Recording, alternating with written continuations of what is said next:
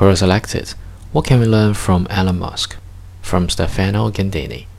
Elon Musk spoke at my university's graduation last year.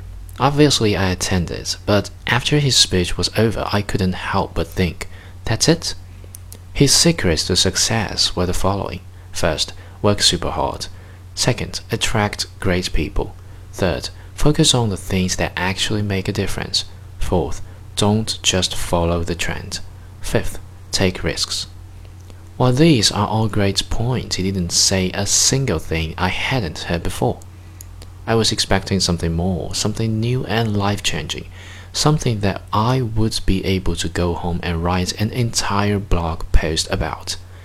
But instead, I got the same advice I've heard over and over again. The only difference was that this time it was coming from a man who currently sits on top of $2 billion companies.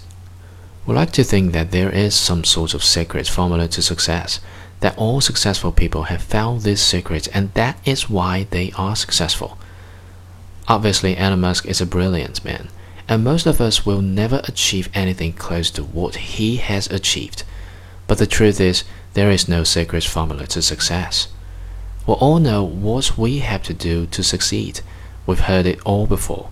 Work hard, work smart, surround yourself with the right people, and don't be afraid to take risks. That's it.